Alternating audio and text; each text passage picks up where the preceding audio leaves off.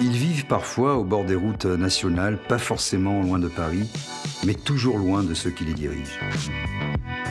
Leur vie ressemble assez peu à ce qu'on voit à la télé. Ils ont le sentiment d'être des Français de seconde zone, comme s'ils étaient invisibles. Ces Français ne veulent plus se taire, ils ont des choses à dire. La France oubliée, c'est une rencontre avec ces citoyens qui ne se résignent pas à la fatalité. La France oubliée, c'est montrer ce qu'on ne voit jamais.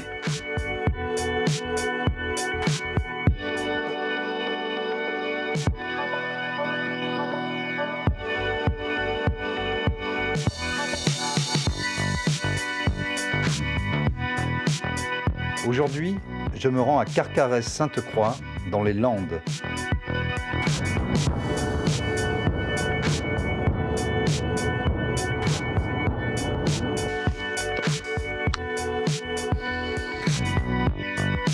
Eh bien bonjour monsieur le maire. Bonjour monsieur Maisto. Bon tout va bien? Ça va bien Vous avez la moustache drue et l'œil vif. Oui. Il faut hein, quand on est. Alors, bien je vous sûr, appelle, bien sûr, mais je je vous appelle m'occupe- monsieur le maire, vous n'êtes plus maire. Vous n'êtes pas. vous Non, pas- euh, mais je- c'est naturellement que je suis devenu maire de ma commune et puis président des maires ruraux des Landes parce que bah, je me bats contre, pour des valeurs euh, propres à la ruralité. On est à Sainte-Croix ici. On est à Sainte-Croix, on peut euh, quand même percevoir quelques signes de, de désertification, euh, d'abandon de, de la substance rurale, dont l'abandon du patrimoine rural que vont devenir plein de, plein de fermes.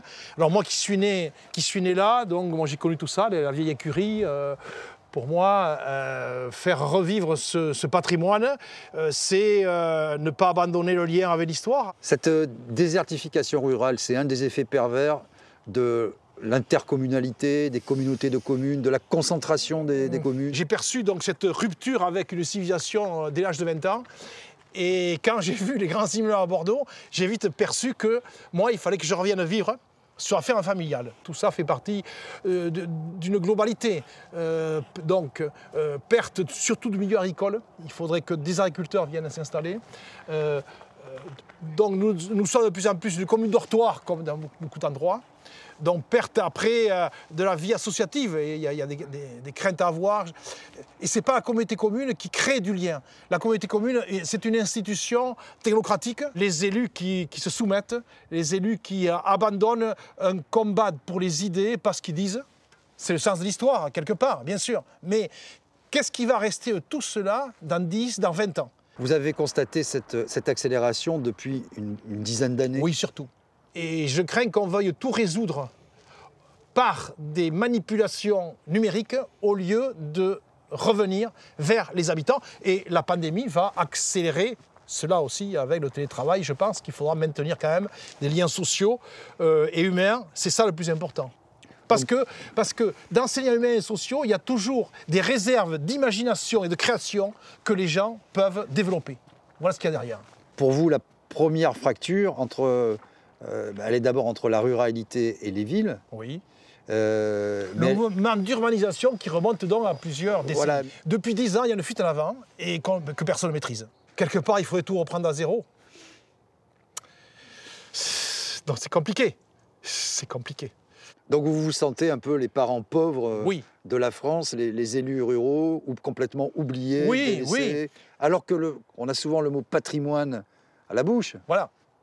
Hein, euh, Vous voulez que je vous parle du patrimoine rapidement Ça serait pas mal, oui. Alors, pour moi, laïque, donc euh, formé à l'école normale, je me suis quand battu pour réunir mon quartier ici autour de la restauration de l'église qui allait euh, tomber. Allez, on va aller devant l'église.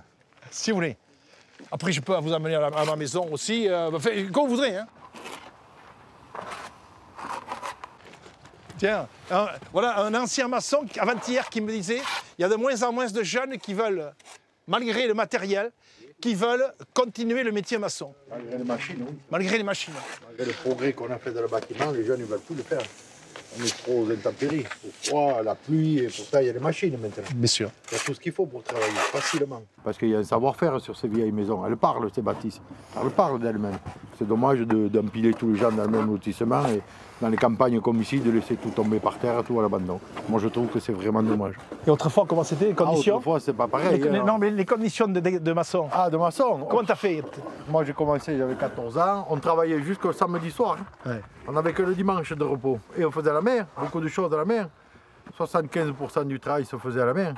C'est trop Et- dur après. euh. Tu me disais, il y avait une ambiance à l'époque. Ah oui, oui, autrefois, oui, on cassait la croûte à 9h, on, on allumait un feu, on avait un kilo de rouge dans le sac, on buvait un coup, et c'était comme ça. Et à la fin du chantier, on, à la fin du Ah oui, on mettait le bouquet en haut là. Et le propriétaire payait un coup à boire pour tout le monde, pour tous les artisans. C'est dommage qu'on perd, on- ça se perd, nos traditions, nos valeurs, on les perd. Tout petit à petit, on se fait bouffer. Eh bien, merci, on va vous laisser travailler.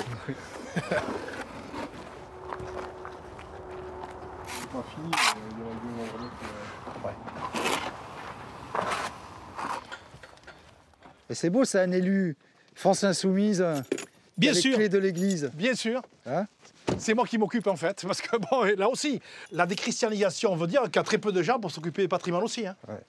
Donc euh, il faudra que les générations à venir aussi euh, se rendent compte que est-ce qu'on laisse tomber des trucs comme ça? Voilà. La question, la question sera aussi bête que cela, quoi. hein.